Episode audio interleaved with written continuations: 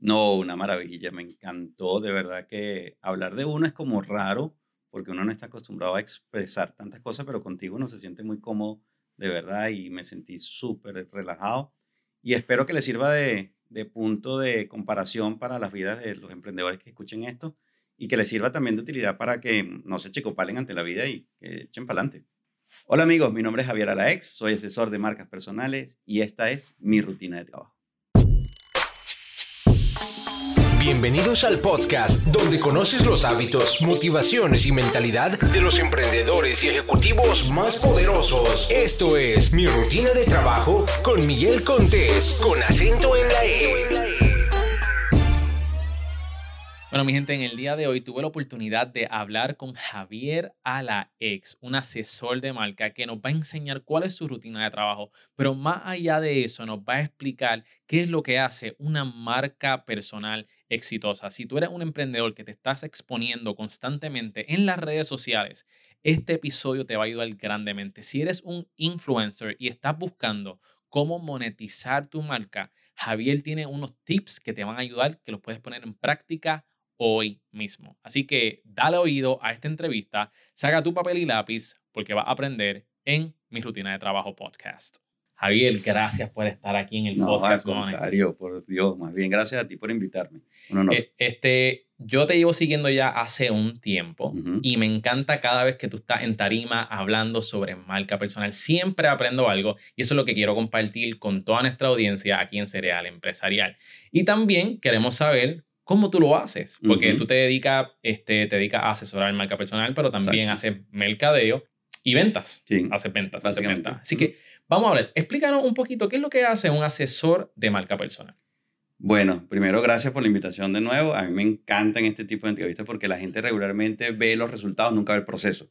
Y no sabe cómo uno llega hasta allá, ¿no?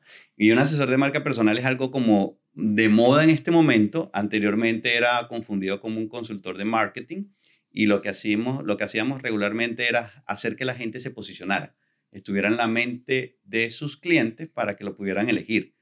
Inclusive si eran empleados, porque había mucha gente que llegaban como presidentes de compañía o vicepresidentes de compañía que hacían su marca personal para quedar como posicionados en la mente de sus board, para que cuando llegara el momento de subir de cargo, fueran ellos los elegidos. Entonces era como muy elitesco. Vamos a empezar ese proceso.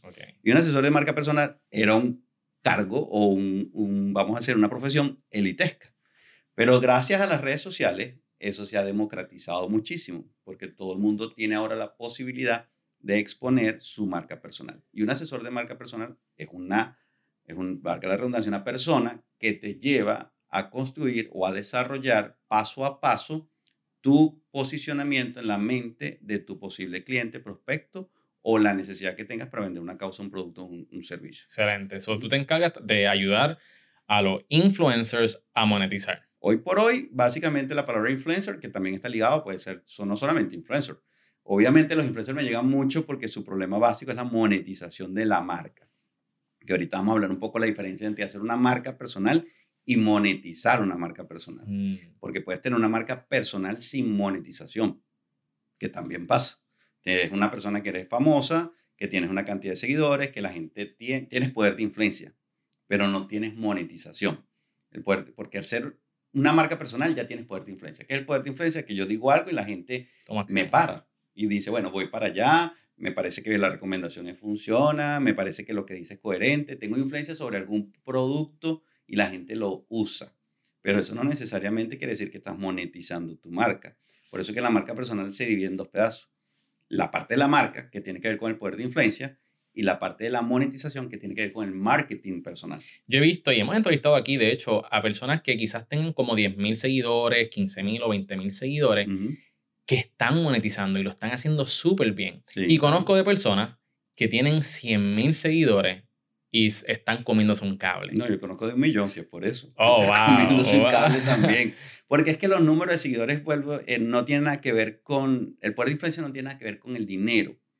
Porque si tú no tienes un ecosistema de productos claro, si tú no tienes una oferta válida, si tú no tienes un tema específico que puedas monetizar, puedes tener un poder de influencia importante, pero siempre estarás al, esperando que alguna marca, por obra y gracia, por suerte, por cosas del destino, se fije en ti y te ponga un decida. dinero y ese dinero tú llegues y lo involucres en tu vida, que ya te lo gastaste porque lo has invertido en todas las cosas, en tu ropa, en tu fashion, en tu lifestyle y todo lo demás. Y al final cuando te llega ese dinero prácticamente no es para seguir monetizando, porque no son empresas. Son, son unas personas que tienen un hobby importante, que hacen de su vida algo expositivo, son vulnerables ante las redes sociales y tienen una marca personal poderosa, pero no monetizan. ¿Cuál es el error número uno que los emprendedores eh, cometen cuando van a lanzar sus marcas personales? No saber para qué. Realmente lo, lo, más, que, lo más común que he visto yo con los emprendedores es que arrancan la marca personal desde la mitad de lo que yo llamo la mitad de la metodología de una marca personal. O sea, la arrancan desde la identidad. Crean un logo, una web, unas plataformas sociales, una, una business card, crean todos sus canales. Crean Ok. después productos asociados a sus canales, dependiendo de lo que ellos saben hacer. Crean después un sistema de promoción, o sea, pagan Facebook o Facebook Ads para que la gente los vea y terminan comiéndose un cable porque eso no se hace así. Lo Ok. inven- la marca personal la arrancaron desde la mitad. Entonces muchas personas llegan y hacen esto, por decirte, abren canales de podcast. No saben para qué. Y van como abriendo como canales y canales y canales y canales que no tienen una, un hilo conductor que dice, ok, esto tiene una lógica comercial. Y todo arranca con el propósito. Suena muy raro porque anteriormente nadie hablaba de esto así, porque parecía como muy etéreo, muy fantasioso, muy novelístico. Pero es que realmente si tú no tienes muy claro tú para qué estás aquí, la marca personal tampoco funciona. O sea, debe haber un propósito no circunstancial, sino un propósito de vida por lo cual tú estés haciendo esto. Quiero que la gente se entere de lo que hacen las personas con éxito. Quiero yo nutrirme de las personas con éxito y esa energía se me pegue. Quiero subir mi, fa- mi falta de preparación en algunas áreas con la entrevista. O sea, tú no haces un para qué. Y hay unos para qué muy, mm, vamos a decir, muy bondadosos con el mundo y hay unos para qué muy egoístas. Y los dos son válidos. O sea, al final del día son tus para qué. Lo importante es saber cuál es el para qué estás creando la marca. Quiero preguntarte, ya que te tengo aquí, este, hay un ejemplo que a mí me encantó que tú diste, eh, a ti te invitaron para el Expo Finanza, mujer. Ajá. Hay un ejemplo que me encantó y si no mal recuerdo fue cuando tú hablaste sobre qué es lo que hace una marca exitosa, Memorable. memorable. Eso es. ¿Puedes explicarnos este, ese concepto? Sí, hace tiempo, hace como, hace tiempo no, bueno, hace como ocho meses, hice un estudio para entender por qué algunas marcas se quemaban, o sea, desaparecían. Ok. Y había... Como marcas como, buenas. como que... Como decirte, Paris Hilton, Ok. que son marcas gigantescas, son huge, pero uf, desaparecen.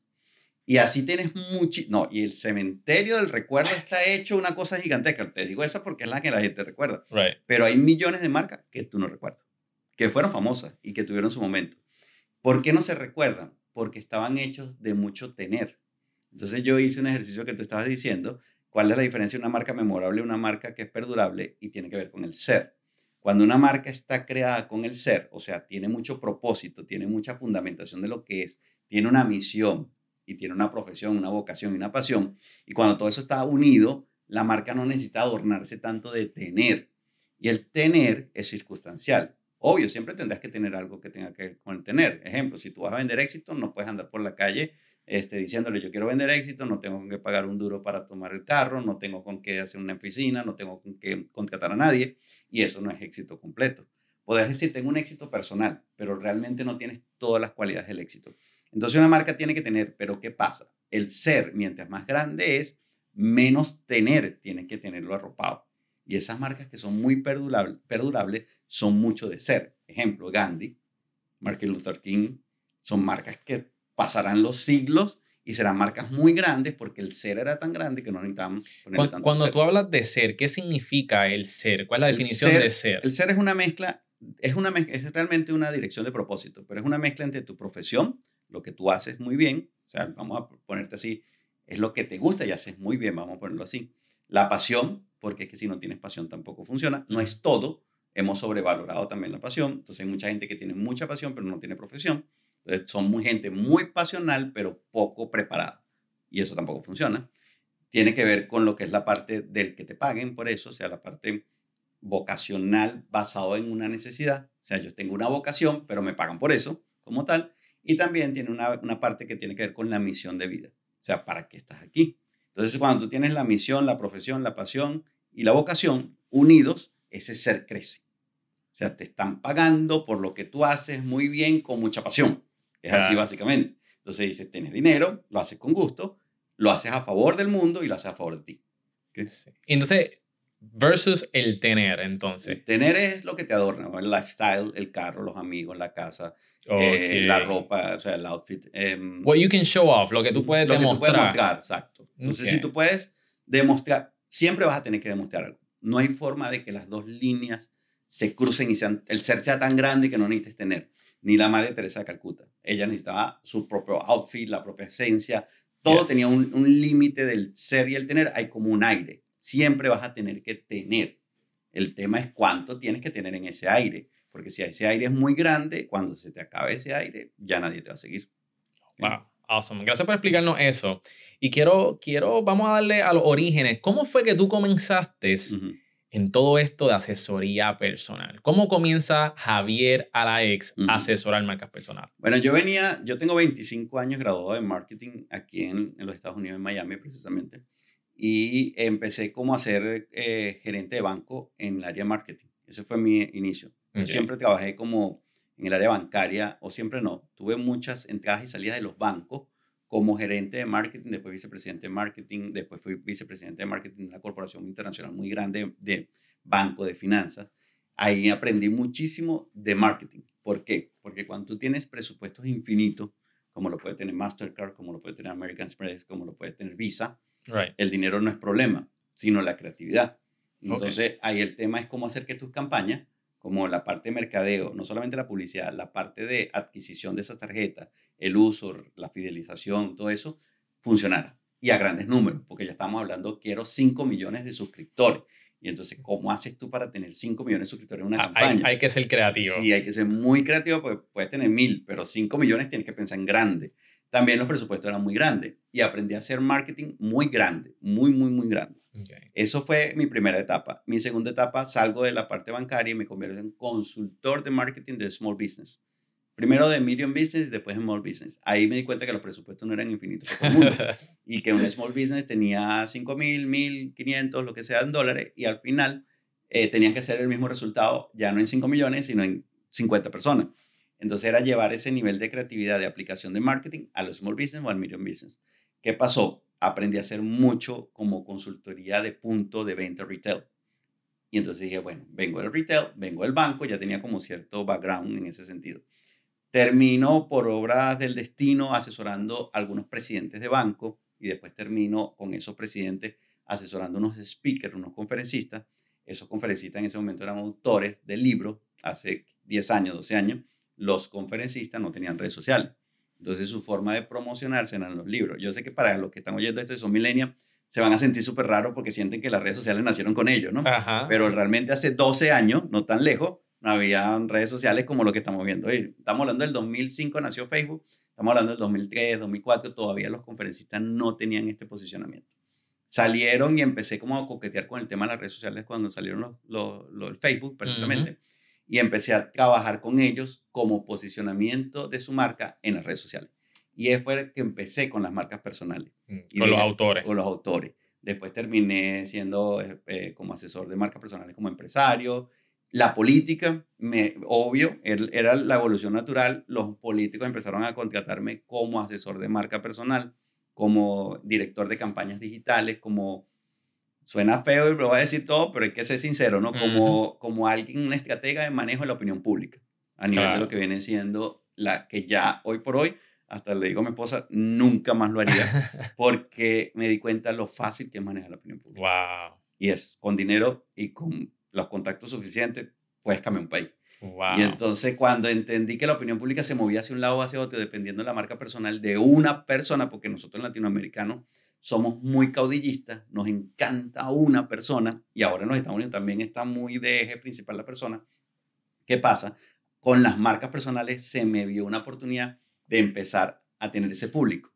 Y bueno, y para echarte el cuento corto, terminé siendo manager de algunos speakers como Jürgen Klarik y terminé dos años y medio con Jürgen y como Jürgen era el speaker que más facturaba en el mundo, entonces todo el mundo quería trabajar conmigo porque si alguien estaba detrás de Jürgen haciendo eso y si Jürgen facturaba un millón de dólares, los speakers facturaban 100 mil dólares, querían saber cómo, hacerlo. Y ya tú tienes la experiencia. Sí, entonces era puro empírico. O sea, realmente cuando yo empecé a trabajar con Jürgen, que él y yo empezamos a trabajar una técnica de neurobrand para manejo de marca personal, porque fue en conjunto, no teníamos ni idea cómo iba a terminar eso, pero ni idea.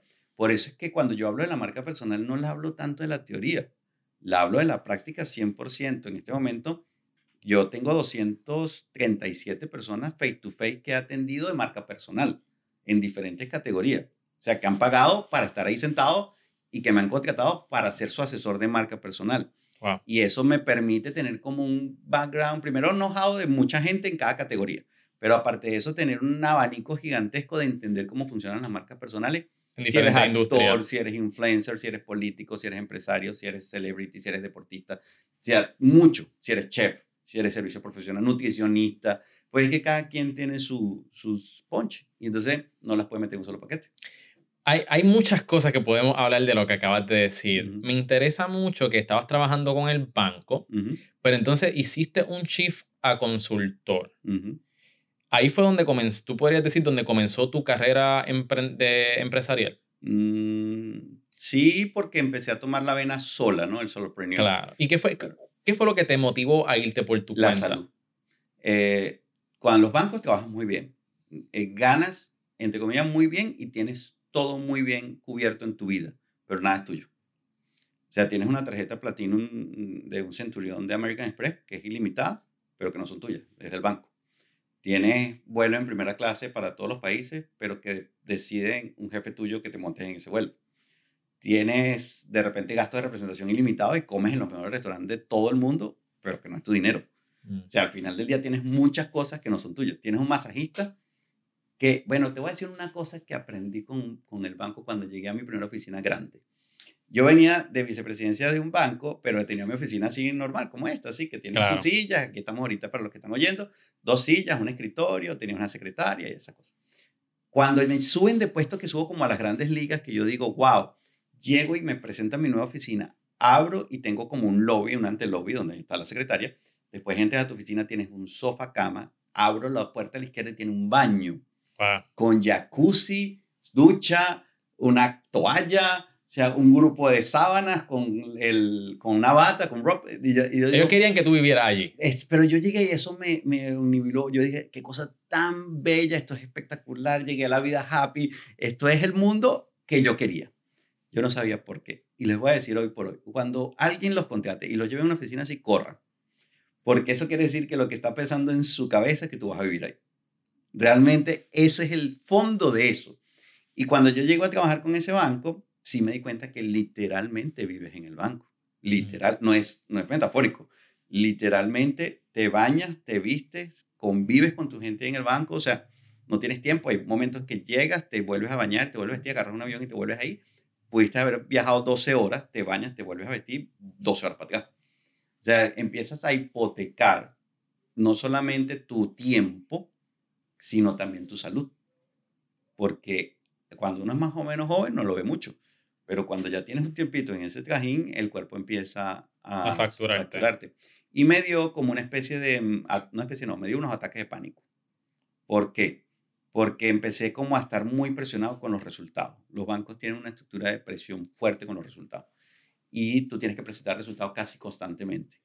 Y realmente tu trabajo está muy hipermedido todo el tiempo. Y eso me empezó a hacer que yo entrara en ataques de pánico muy poderosos, muy fuertes. Hasta pensaba que me iba a morir porque los que han sufrido ataques de pánico les ha pasado esto. Dice, vas en un avión y sientes que te va a explotar la cabeza. Y de repente empecé a ir al médico y los 8.000 médicos, ¿no? Entonces estaba o en el médico o en el banco. Y cuando empecé a ir a los médicos, el médico decía, es que no tienes nada, todos los exámenes perfectos, todo bien hasta que llegué a la conclusión, eran ataques de pánico somatizados normal con, con que te vas el paro cardíaco, que te duele la cabeza, empiezas a tener la tensión alta, el colesterol alto, se te sube todo en la vida, empieza tu familia a tambalear también porque no le das el tiempo necesario. Y cuando te das cuenta, tienes una vida pero destruida. Entonces tomé la decisión de que me iba del banco a pesar de que me faltaban dos escalafones todavía por subir y que yo sabía que había posibilidades ahí. Y le dije a mi esposa, bueno, eh, ajustémonos el cinturón. Sí teníamos un colchón, porque en verdad sí tenemos un colchón.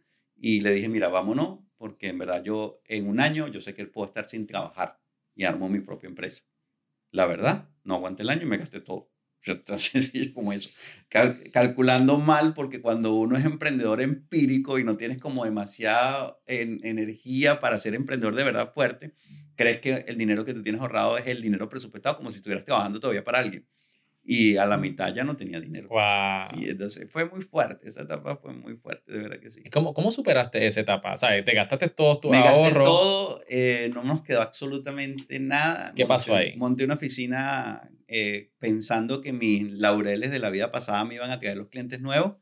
Los contactos. los contactos y no solo los contactos, pensaba que la gente había como cierta reciprocidad en el camino y eso no funciona así. La gente quiere tu cargo, no te quiere a ti. O sea, hay muchas cosas que tú tienes que entender que cuando trabajas en oficinas que tienen que ver, como el banco específicamente, la gente necesita el poder que tienes en ese cargo, no a ti. Y tú sales de ahí, entonces pierdes el poder, ya no tienes ese poder de cargo. Ahí fue mi primera lección de humildad con el mundo, porque yo salí creyendo que la gente tenía una relación conmigo y no con mi cargo. Y cuando empecé a tocar las puertas para llegar a, esa gente, ninguno, pero te, literal, ninguna persona me ayudó. Terminé seis meses gastando todo lo que teníamos, todo, no nos quedó absolutamente nada. Eh, mi esposa dice, bueno, vamos a ver cómo hacemos. Cerré todo lo que tenía, tenía una oficina muy linda, gente, dos secretarias, una cosa loca, también empecé a gastar en lo que no sabe, creyendo que era más o menos lo que era lo que estaba buscando los clientes. ¿Qué pasó? Al final no funcionó, empecé yo a decirme, no tenía, me acuerdo clarito que faltaba como un mes para pagar la renta y tenía dos dólares en la cuenta. Y yo decía, wow, ¿dónde más salir el dinero? No quería, no quería, podía pedir prestado, porque definitivamente podía pedir prestado, pero dije, conozco lo que son las consecuencias de los préstamos, ya vivía al banco, ya sabía lo que era eso. Y dije, no, tiene que haber algo de mi talento que esto logre sacarme eh, así, se me logre sacarme de abajo. Con tal que las redes sociales, San Instagram, y bueno, en ese momento San Facebook, en ese momento me salvó, puse unas consultorías que yo vendía como a 1.500 dólares, las puse en oferta en ese momento a 350 dólares. Increíblemente no me preguntes, pero sé, cuatro personas se metieron. Ah. Y logré tener los mil, en ese momento eran 1.325 dólares para pagar la renta con esas consultorías. Y fue cuando dije, uy, esto, esto es algo donde yo puedo vivir si lo tomo en serio. ¿Y, esa, y esos fueron tus primeros clientes? Y esos fueron mis primeros clientes.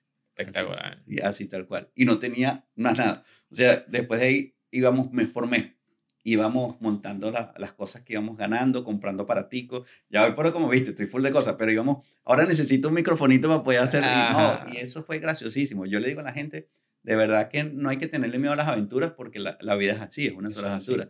Pero sí es muy asustador. Mira, yo, yo siempre digo que la, mucha gente le tiene miedo a la incertidumbre. Sí, muchísimo. Pero eso es lo que hace la vida tan emocionante. Es que si no, no tuviera sentido. La, la vida tiene, la vida es una incertidumbre per se. Y lo que te, este cuento tiene que ver mucho con la seguridad, con la, el espejismo que tenemos de que estamos seguros. Realmente no hay ni siquiera minutos seguros. Entonces, cuando ya tú tomas eso como precepto en la vida, ya tú sabes que todo minuto es un regalo que viene, es un regalo divino, un regalo de Dios, de la religiosidad o la espiritualidad que tú tengas pero tenemos que aprovecharla y hay que hacer lo que en verdad uno le... No es lo que le plazca, oye, pues hay gente que me dice, entonces voy a hacer lo que me... No, no es lo que te plazca. Hay cosas que son incómodas que hay que hacer, pero lo que sí tú tengas como meta, como propósito en la vida. Si eso que estás haciendo incómodo te acerca a tu propósito, hay que hacerlo. Excelente. Javier, para la gente que te conoce y también para los que te están escuchando por primera vez, queremos saber qué es lo primero que tú haces cuando tú te levantas. Eh, yo tengo dos rutinas. Uno cuando ando del, ahorita por lo menos en Back to School y una cuando estamos de vacation. Cuando estamos en Back to School nos paramos a las 6 de la mañana, pues los niños ya tienen que arreglarse y entonces tenemos como la primera parte de la rutina es como totalmente doméstica. Como que es bajar, arreglar, yo hago mi café, o sea, yo soy el que atiendo, yo soy muy familiar en ese sentido y es una de las cosas que recuperé cuando, cuando el cuando volviste proceso de reflexión. Entonces trato de que mi familia me vea muy presente, o sea, muy en la mañana yo hago café, estoy con los muchachos, los llevo al colegio, toda esa parte. ¿Qué hago? En el interín del, de la mañana yo tengo una agenda muy preparada. Eso también lo aprendí. Si, no, si tenía mucho hueco de tiempo en mi agenda, no por estar ocupado, tenía que ver qué pasaba con esos huecos de tiempo que no estaba produciendo contenido que me acercara a mi futuro. Entonces, no es llenarlo de reuniones, es agarrar ese tiempo y ponerlo productivo a favor de tu propósito. Porque hay gente que cree que estar ocupado es estar como que productivo, productivo ¿no? Entonces, la idea no es ser ocupado, sino ser productivo. Entonces, administro mucho mi tiempo para ver qué va a pasar en el día, qué está acercándome, cuáles son los productos que no he hecho. Y eso es lo primero que hago en la mañana. Hago un check de todo lo que viene en el día. ¿A qué hora más o menos estás haciendo eso? Como a las 7 de la mañana. Ahorita a las 7, hoy, hoy por hoy, lo, hoy, bueno, hoy lo hice a las 7 y 45, después que fui a dejar el primer niño. Pero en vacaciones lo, hace, lo hago a las 7 de la mañana. Sale un poquito más temprano. So, lo primero que tú haces es verificar la lista de... Verifico mi checklist del día. Después de ahí, dejo a los niños y vengo a la oficina. Regularmente tengo muy seteado mi semana. O sea, los martes yo tengo online, tengo eh, regularmente... Cuando dices online, ¿a qué te refieres? Citas online. Citas online. O sea, los, yo los martes atiendo todos mis clientes online. Entonces, por lo menos los lunes no vengo a la oficina. Los lunes desde la mañana hasta la noche hago mi semana es muy raro porque le digo que ese es el día que trabajo, porque ese es el día que realmente organizo, hago informes, reviso, veo cómo están los clientes, chequeo los estatus. Ese día hago todo lo que no puedo hacer en la oficina. Entonces me quedo en mi casa. O sea, tú me ves a mí en mi casa, en, en short, en camiseta, todo el día trabajando. Y trato de que no absolutamente nada perturbe ese lunes. Obviamente, hay ahorita de rutinas, vamos a poner que me sacan de ese lunes, porque como soy del board member de un premio que se Digitales, los lunes en la mañana hay reuniones de, la directiva. Entonces, los lunes en la mañana ahora lo estoy ocupando con eso y me quita espacio de trabajo, eso es algo interesante. Los martes hago online, como todo el día completo. Eh, los miércoles como tal agarro y hago citas, como los tuyos. Eh, tengo cursos en la noche que son los grupos de marca personal. Miércoles y jueves hago marca personal. Y los viernes hago citas proyectivas, clientes a futuro. Ok. Entonces, todo eso lo organizo en el día. Dependiendo cómo esté en cada cluster, lo termino. Y trabajo desde las 7 y media de la mañana prácticamente que empiezo a organizar. Mi día termina a las 10 y media de la noche. 10 y media de la noche. Sí, todos los días. Entonces, eh, mencionaste que eres una persona bien familiar. Sí, mucho. ¿Cómo balanceas si estás trabajando desde las 7 de la mañana hasta las 10 de la noche? Mi esposa trabaja conmigo, así de sencillo. Okay. Entonces, mi esposa está por allá, trabaja conmigo, mis hijos son partes de la interacción. Ejemplo, si estamos en la tarde, ella sube, los busca, estamos un rato con ellos, después volvemos en la tarde con ellos. O sea, tratamos siempre de incorporarlo por varias cosas. Uno, para que entiendan el valor del trabajo, que es importante, y la otra parte, para que entiendan por lo menos qué hacen sus padres, y la otra parte es para que los hijos no se nos desconecten. Entonces, ellos tienen sus propias labores y hacen sus propias rutinas de homework y los cuidan allá en la casa, pero por más que sea, siempre los tratamos de incorporar. Y fines de semana, sagrados, sábado y domingo. Para la familia. Eso sí, a menos que me toque dar cursos. Y entonces si me toca dar talleres o conferencias, que me toca por lo menos el sábado, agarro, hago talleres sábados, pero siempre vas a ver que alguna, de mis hijos está acompañando, siempre. Súper. ¿Dónde tienes tus mejores ideas? En la casa los lunes. Los lunes. Los lunes son mis días de creatividad. Eh, los lunes son los días que tú tomas para crear contenido. Sí, crear contenido, pensar qué me está faltando, hacer benchmarking, entender qué está haciendo la competencia o que lo que yo llamo mis amigos invisibles, porque yo no considero a mi competencia competencia, porque me dan ideas a patada. Entonces son mis amigos invisibles. Yo siempre le digo a Rosy, hoy, hoy de momento que estoy viendo a mis amigos invisibles, porque son mis amigos, realmente son los que me aportan la mayor cantidad de contenido. Regularmente si son más pequeños que uno en sentido, pues yo tengo como niveles de categoría especialización y yo siento que en la marca personal yo soy de los top en el que hay gente que no es tan fuerte en marca personal porque no tiene tanta experiencia, pero que tienen unas ideas brillantes, brillantes, brillantes, que quedan muy en, el, en su micronicho. Entonces, ¿qué hago yo? Yo veo que esas personas están ahí realmente generando ideas que todavía no saben cómo colarlas, las perfecciono, las saco, las veo, le digo, bueno, también, si son buenos, los apoyo, les digo tranquilamente, les escribo, me parece genial esa idea, la voy a poner lo mío. O sea, normal, yo no tengo problema en eso. Es parte de mi crecimiento normal. ¿Cuáles podcasts, websites o libros está leyendo Javier Alaex? Siempre consumo podcast a patadas, porque aquí tú sabes que los movimientos en carro, eso es otro tema, ¿no?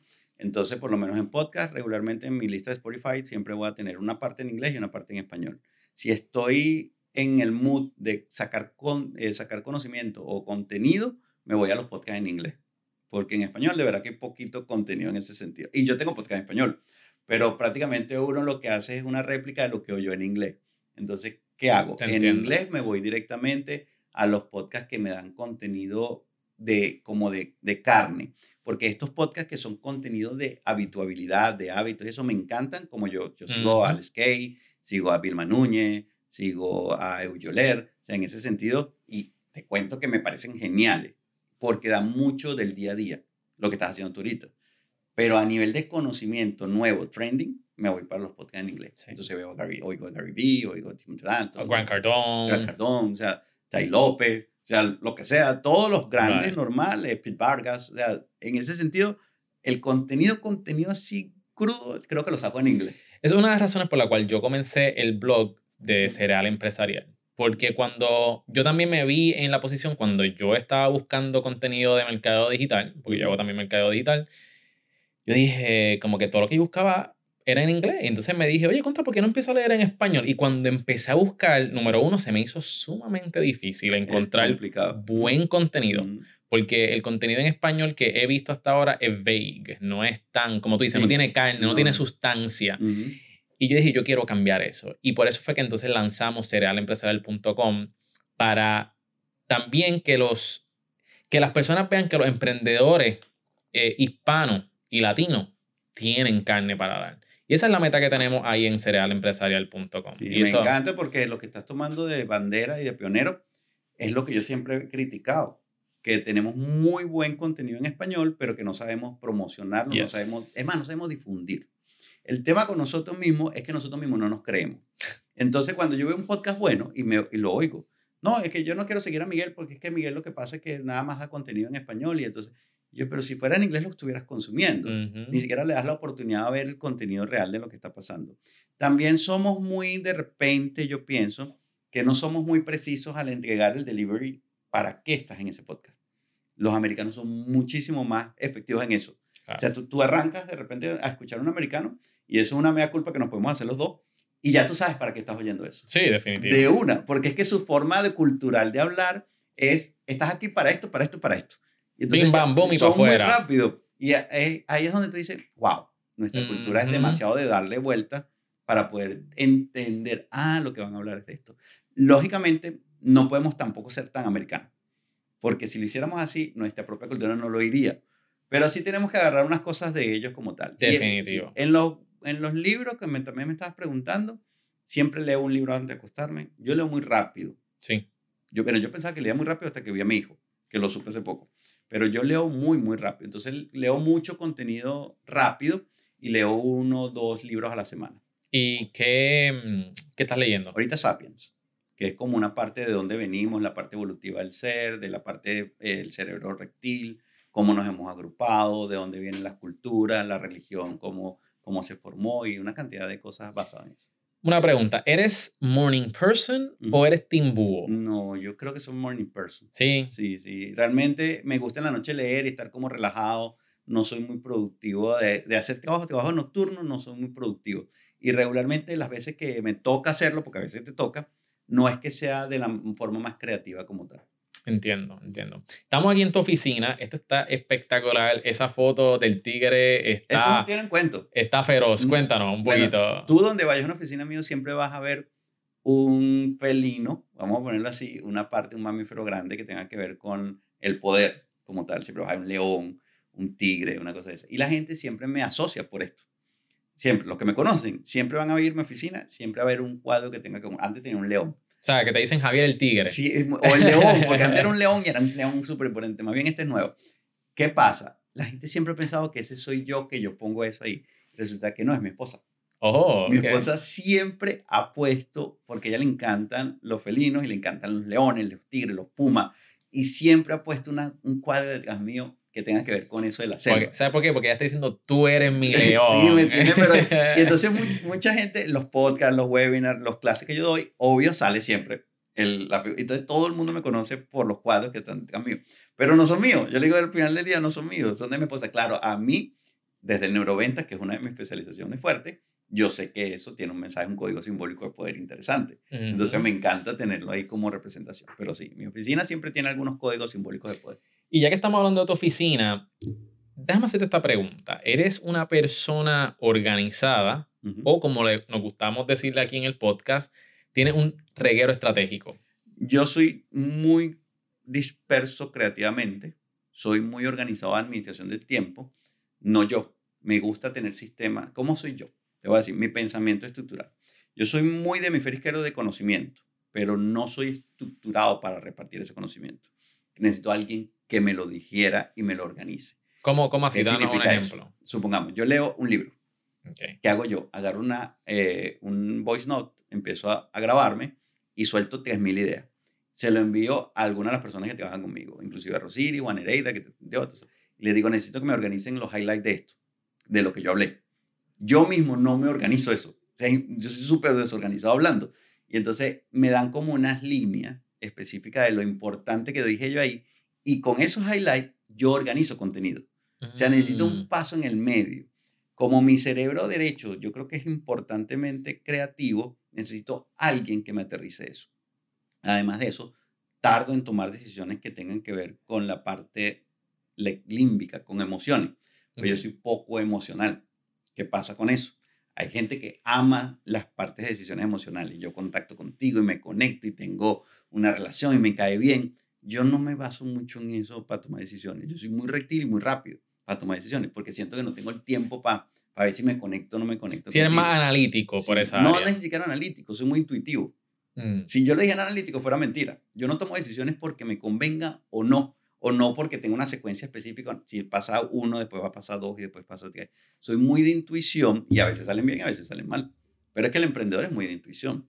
Toma mucho riesgo intuitivo. Yo soy extremadamente intuitivo. Sí, tú te vas con lo que se llama el gut, en inglés lo que se llama como que el gut, feeling. exactamente, tal cual. Yo tomo las decisiones de estómago, así como tal. Y dependiendo cómo me sienta en ese momento, la tomo. Y eso me trae cosas buenas y cosas malas. Eso sí, yo corto relaciones muy rápido muy rápido. Yo no dejo gente tóxica a mi lado.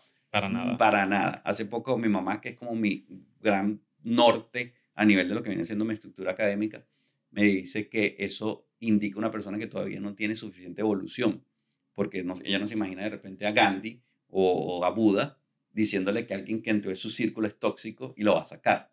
¿Entiendes? Entonces dice, bueno, o Jesucristo, diciendo, bueno, esta persona es tóxica, lo voy a sacar, déjame proteger mi aura porque lo voy a sacar, porque las verdades, las personas más evolucionadas no se perturban por nada, así estén al lado de la persona más tóxica del mundo. Pero lo que yo sí le puedo decir, yo sí, me hizo reflexionar, mamá, definitivamente no soy tan evolucionado, pero gente tóxica, como no sé controlar todavía esa, ese filtro emocional, yo lo saco muy rápido, muy rápido. Me protejo mucho, yo me protejo muchísimo mi energía. Sí, pues es que también te, te, te roban, te drenan y después no, no puedes tener y como no tengo, como dicen, esa evolución, yo no soy Buda. Entonces, al final prefiero controlar mis emociones y no los tengo cerca. ¿Cuáles, ¿Cuáles son los hábitos que más te producen ingresos? Eh, la organización del tiempo, la delegación de oportunidades. ¿Qué significa eso? Si consigo una oportunidad, se la delego rápidamente a mi asistente o a Rosy para que la atienda. Si la atendería yo, se quedaría en el tintero porque no tengo tiempo, entre comillas, para poder que eso se consolide o llegue a ese aterrice. Entonces necesito a alguien que le dé el paso uno, paso dos, paso tres para yo llegar en cuatro y cerrar.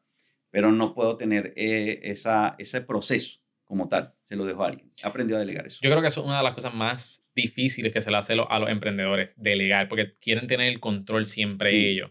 ¿Cuándo fue que tú empezaste a, trabajar con un equipo y cómo trabajas con, con el staff? Eh, siempre he trabajado con equipo. En este momento que somos como, en la LAC son como 12. O sea, siempre hemos tenido como como un equipo que nos ayude, diseñadores, copywriters, escritores, para cosas. Eh, tenemos marketing digital, Facebook Ads, marketing estratégico, o sea, siempre tenemos equipo, siempre.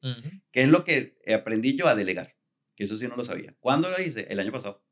Ok. No sabía delegar. ¿Y qué, aprendiste y cómo aprendiste a delegar? Es que estudiando las técnicas de delegación de Harvard, me di cuenta que tienen cuatro pasos y yo tenía uno que no hacía. ¿Cuál es ese paso? El primer paso es yo hago, obviamente yo hago y aprendo a hacer las cosas bien. El segundo paso es yo hago y tú miras. O sea, yo estoy haciendo y tú me miras. Entonces ya tú ves cómo se hace. El tercer paso es tú haces y yo miro. Ese yo no lo hacía. Y el cuarto paso, tú haces. Y así es el proceso de delegación. ¿Qué pasa? La mayoría de nosotros es yo hago, yo hago y tú miras y tú haces. Falta el tercero, que es el que darte la paciencia a que te equivoques, tú lo hagas, aprendas a hacerlo y yo estoy mirando y te voy corrigiendo. Y, y este tercer paso es terrible para los latinos y para la gente que no tenemos paciencia. Tienes que estar al lado de la persona viéndolo, equivocándose, haciendo cosas que ya vio que tú hacías y que tú no entiendes por qué se está equivocando. Porque creemos que la experiencia es trasladable por la visualización. Cuando entendí que no hay forma de aprender si no haces, entonces dije, y te equivoca, no me toca aguantarme mi estómago y decir, bueno, equivócate. Así, eso sí, hazlo rápido, equivócate rápido porque no tenemos mucho tiempo. Entonces siempre estoy diciéndole a la gente, equivócate lo más rápido posible porque no tenemos mucho tiempo.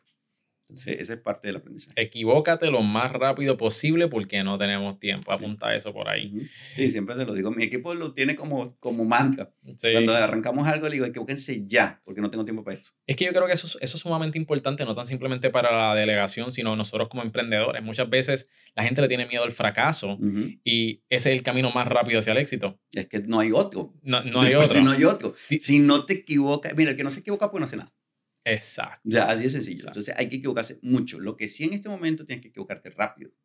Es muy distinto a lo que pasaba antes. Ahora, si tienes que equivocarte en, minutos, o sea, si puedes equivocarte ya, como le digo yo a mi gente, vamos a arrancar, equivócate. Exacto, sal, de eso rápido, sal de eso ya. Porque la equivocación te asegura la lección. Y la lección sí es un paso hacia adelante. ¿okay? Porque la equivocación sin lección sí no sirve para nada, ¿no? Porque hay mucha gente que es redundante en la equivocación. Eso sí no tiene sentido. Entonces, hay que aprender lección. Vamos ahora, Alex, Javier, a la sección de la O, donde tienes que pensar rápido, escoger entre esto o lo otro. ¿Estás ready? Sí, ready. Ok, este es el primer round. Más importante en una pareja, inteligente o graciosa. Graciosa. Dinero o tiempo libre. Dinero. Ahorrar o invertir. Invertir. Hamburger o tacos. Tacos. Honestidad o los sentimientos de los demás. Eh, honestidad. Papel de toilet. ¿Cómo tú lo instalas? ¿Por encima, por encima, o por detrás? Te lo digo de una vez por encima. Me desespera cuando es por debajo. The Rock o Kevin Hart. The Rock. Ok, ese fue el primer round. Muy bien, muy bien. Ah, gracias. Pero ahora las preguntas se van a poner un poquito más difíciles. Ok. ¿Amor o dinero? Amor. ¿Siempre llegar 10 minutos tarde o 45 minutos temprano? Mm, uy, ese está difícil porque 45 minutos temprano es mucho para mí también como llega tarde. Prefiero llegar 10 minutos tarde. Ok. Que todas las camisas sean dos sizes más grandes o un size más pequeño. Un size más pequeño. Vivir sin internet o vivir sin calentador ni, eh, ni... No, definitivamente sin calentador. No podía vivir sin Espérate, sin calentador y sin aire acondicionado. Uy, en Miami, bueno. Ninguno de los dos, pero sin aire acondicionado prefiero. El de aire acondicionado ya veré cómo lo soluciono. Ok, ok. ¿Teletransportación a cualquier parte del mundo o leer mentes? Eh, me gustaría leer mente. Ok. Transportarte permanentemente 500 años al futuro o 500 años al pasado. Al pasado. ¿Por qué? Porque es que para mí el futuro es algo que se puede construir con la base del pasado. Y tenemos demasiadas dudas del pasado. Por eso estoy leyendo Sapi. Ahora con más razón todavía. Nunca poder utilizar un touchscreen o nunca poder utilizar un mouse ni teclado. Eh, yo, utilizo, yo no utilizo touchscreen. ok, pues ya, ya esa está por default. Sí, sí. Y la última. Esta es la pregunta que todo el mundo dice, eh, a rayo, que yo voy a contestar aquí. ¿Prefieres envejecer del cuello hacia arriba o del cuello hacia abajo? Del cuello hacia abajo. Ok, ok. ¿Por qué? Por la marca personal. con, con, la cara y el cerebro puedes hacer muchas cosas y el envejecimiento. Yo me, para mí se me vino la imagen de envejecer mi cerebro. Oh. Y yo con mi cerebro sé que puedo vivir cualquier cantidad de tiempo. Ah, pues Obvio, el cuerpo te tiene que ayudar, pero bueno. Bueno, esa fue la sección de la O, Javier. Gracias por participar. ¿Te, sorprendió alguna pregunta? ¿Se te hizo difícil alguna? La del dinero o la honestidad. Una cosa así que... honestidad o los sentimientos de la demás. Ese, ese. Porque ese sí, ah, yo soy muy pro tratar de, de no herir los sentimientos de los demás. Pero también me, a veces me estoy trabajando para que no solamente sean los sentimientos de los demás lo que importe. Porque creo que ese es, un, ese es mío. Eso no lo digo por el público en sí. A veces lo que pensamos demasiado en los demás dejamos de pensar en nosotros. Y eso cada vez, inclusive cuando me lo dijiste, mi cerebro trató de decir lo de los demás, lo de los demás, porque siempre intentamos, en mi caso, como que todo el mundo esté bien. ya Y no, y eso es una cosa que estoy trabajando mucho, porque si tú estás bien, los demás están bien, o los que no estén bien, no importa. Tampoco, así de sencillo. Uno tiene que estar bien. Vamos ahora a la perspectiva y puntos de vista. ¿Qué mentalidad tú entiendes que es vital para prosperar? ¿Qué mentalidad? Eh, bueno, obviamente tienes que tener hambre. Te cuento que es un concepto que estamos manejando nuevo. Hemos llegado a entender cuál es la diferencia entre una marca personal, por lo menos que le va muy, muy, muy bien, y una marca personal que le va bien, o una más o menos, o una muy mal.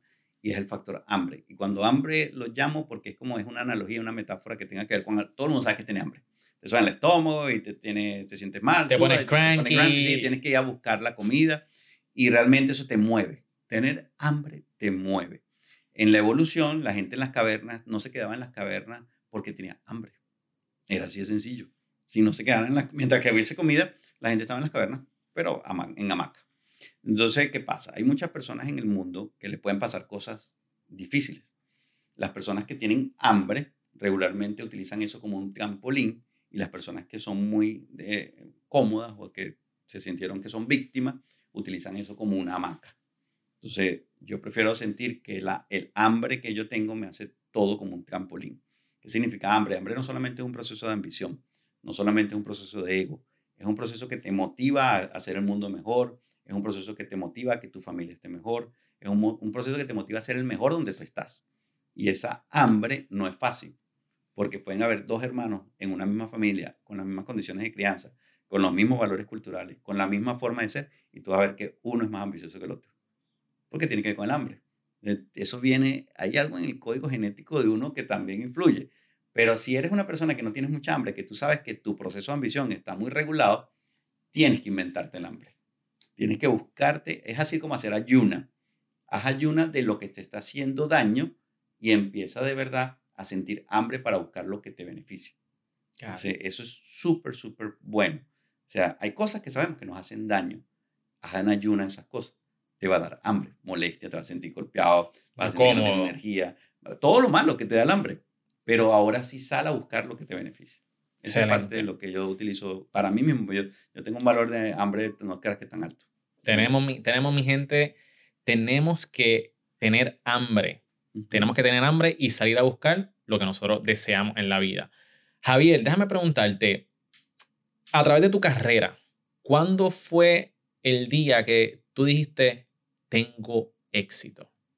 Em, cuando tuve el primer punto de inflexión fue en un curso que hice el año pasado, en noviembre, que fue una, un grupo de empresarios colombianos, donde estaba como 500 empresarios colombianos y me empezaron a hablar por mi nombre y a decir que estaban leyendo mi blog de México, y porque yo, yo, yo escribía para un blog de México que se llama Mercado 2.0, y empezaron a decir, yo leí Mercado, Sí, Mercado 2.0, Yo leí tu artículo, yo estuve no sé qué cosa, después, este, eso fue interesante porque para mí fue así como que dije, wow, esto que empecé como una cosa muy para mí chiquita, está funcionando.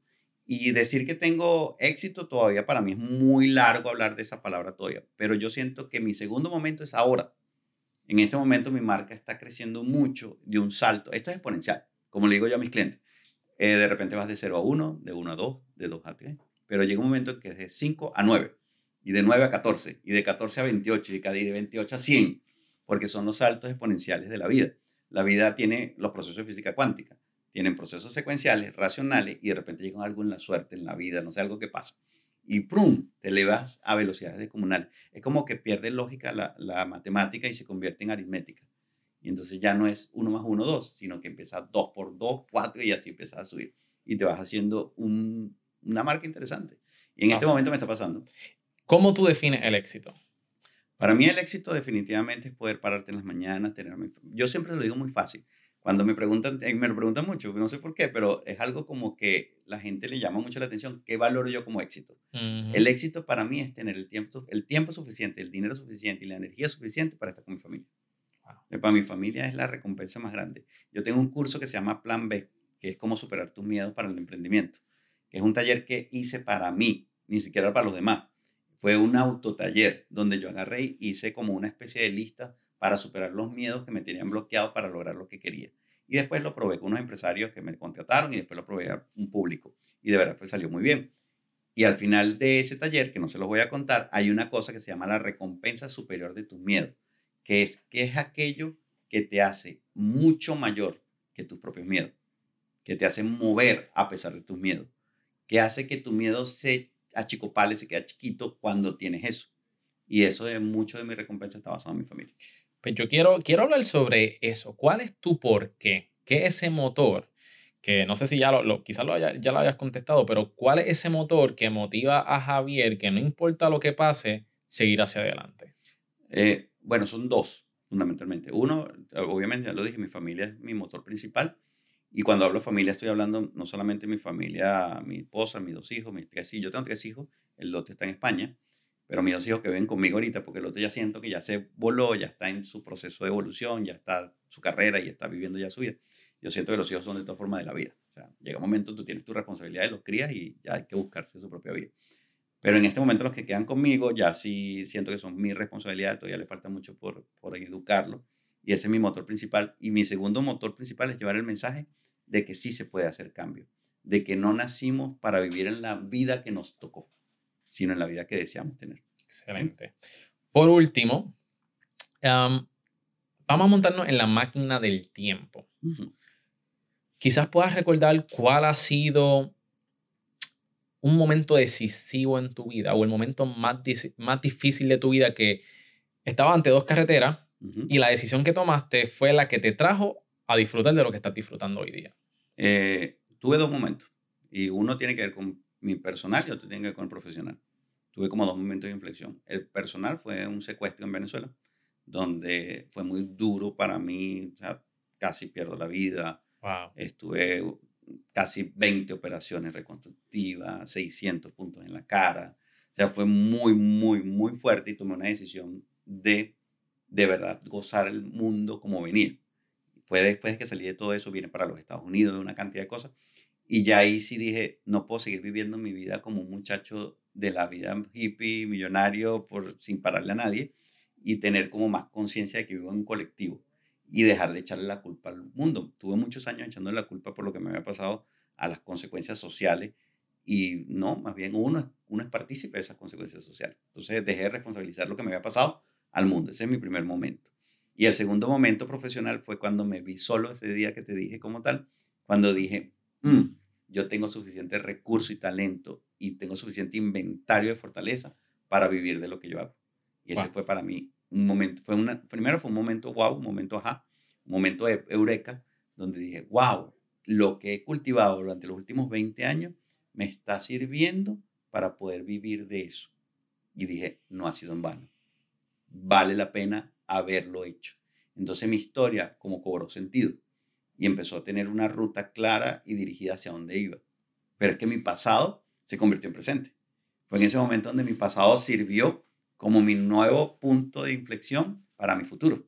Y fue cuando mi presente agarró y dijo, esto que tú creías que en el pasado no servía para nada, o que te trajo tanto dolor, o que te trajo tanto sufrimiento, que te trajo tantas cosas, ahora tiene un porqué.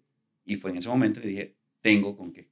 Javier, esta entrevista me la he gozado de principio a fin. Gracias por compartir toda esa técnica y compartir tu historia y tus hábitos con nosotros. Si las personas quisieran saber más de ti, dónde te pueden encontrar, si tienes algún taller que ellos puedan sacarle provecho próximamente y estas reuniones que tú haces online, déjale saber a la gente dónde te pueden conseguir. Bueno, en las redes sociales me consiguen en todos los puntos digitales, soy Javier Alaex. Alaex se escribe A-L-A-E-X, como si fuera a la ex, a la otra. A la ex, a la... Entonces, Javier Alaex es como mi seudónimo, mi nickname de las redes sociales. Cuando uno tiene en este mundo de las redes sociales, elige un nombre, pierde hasta su identidad propia. Es muy interesante porque así es la vida hoy por hoy.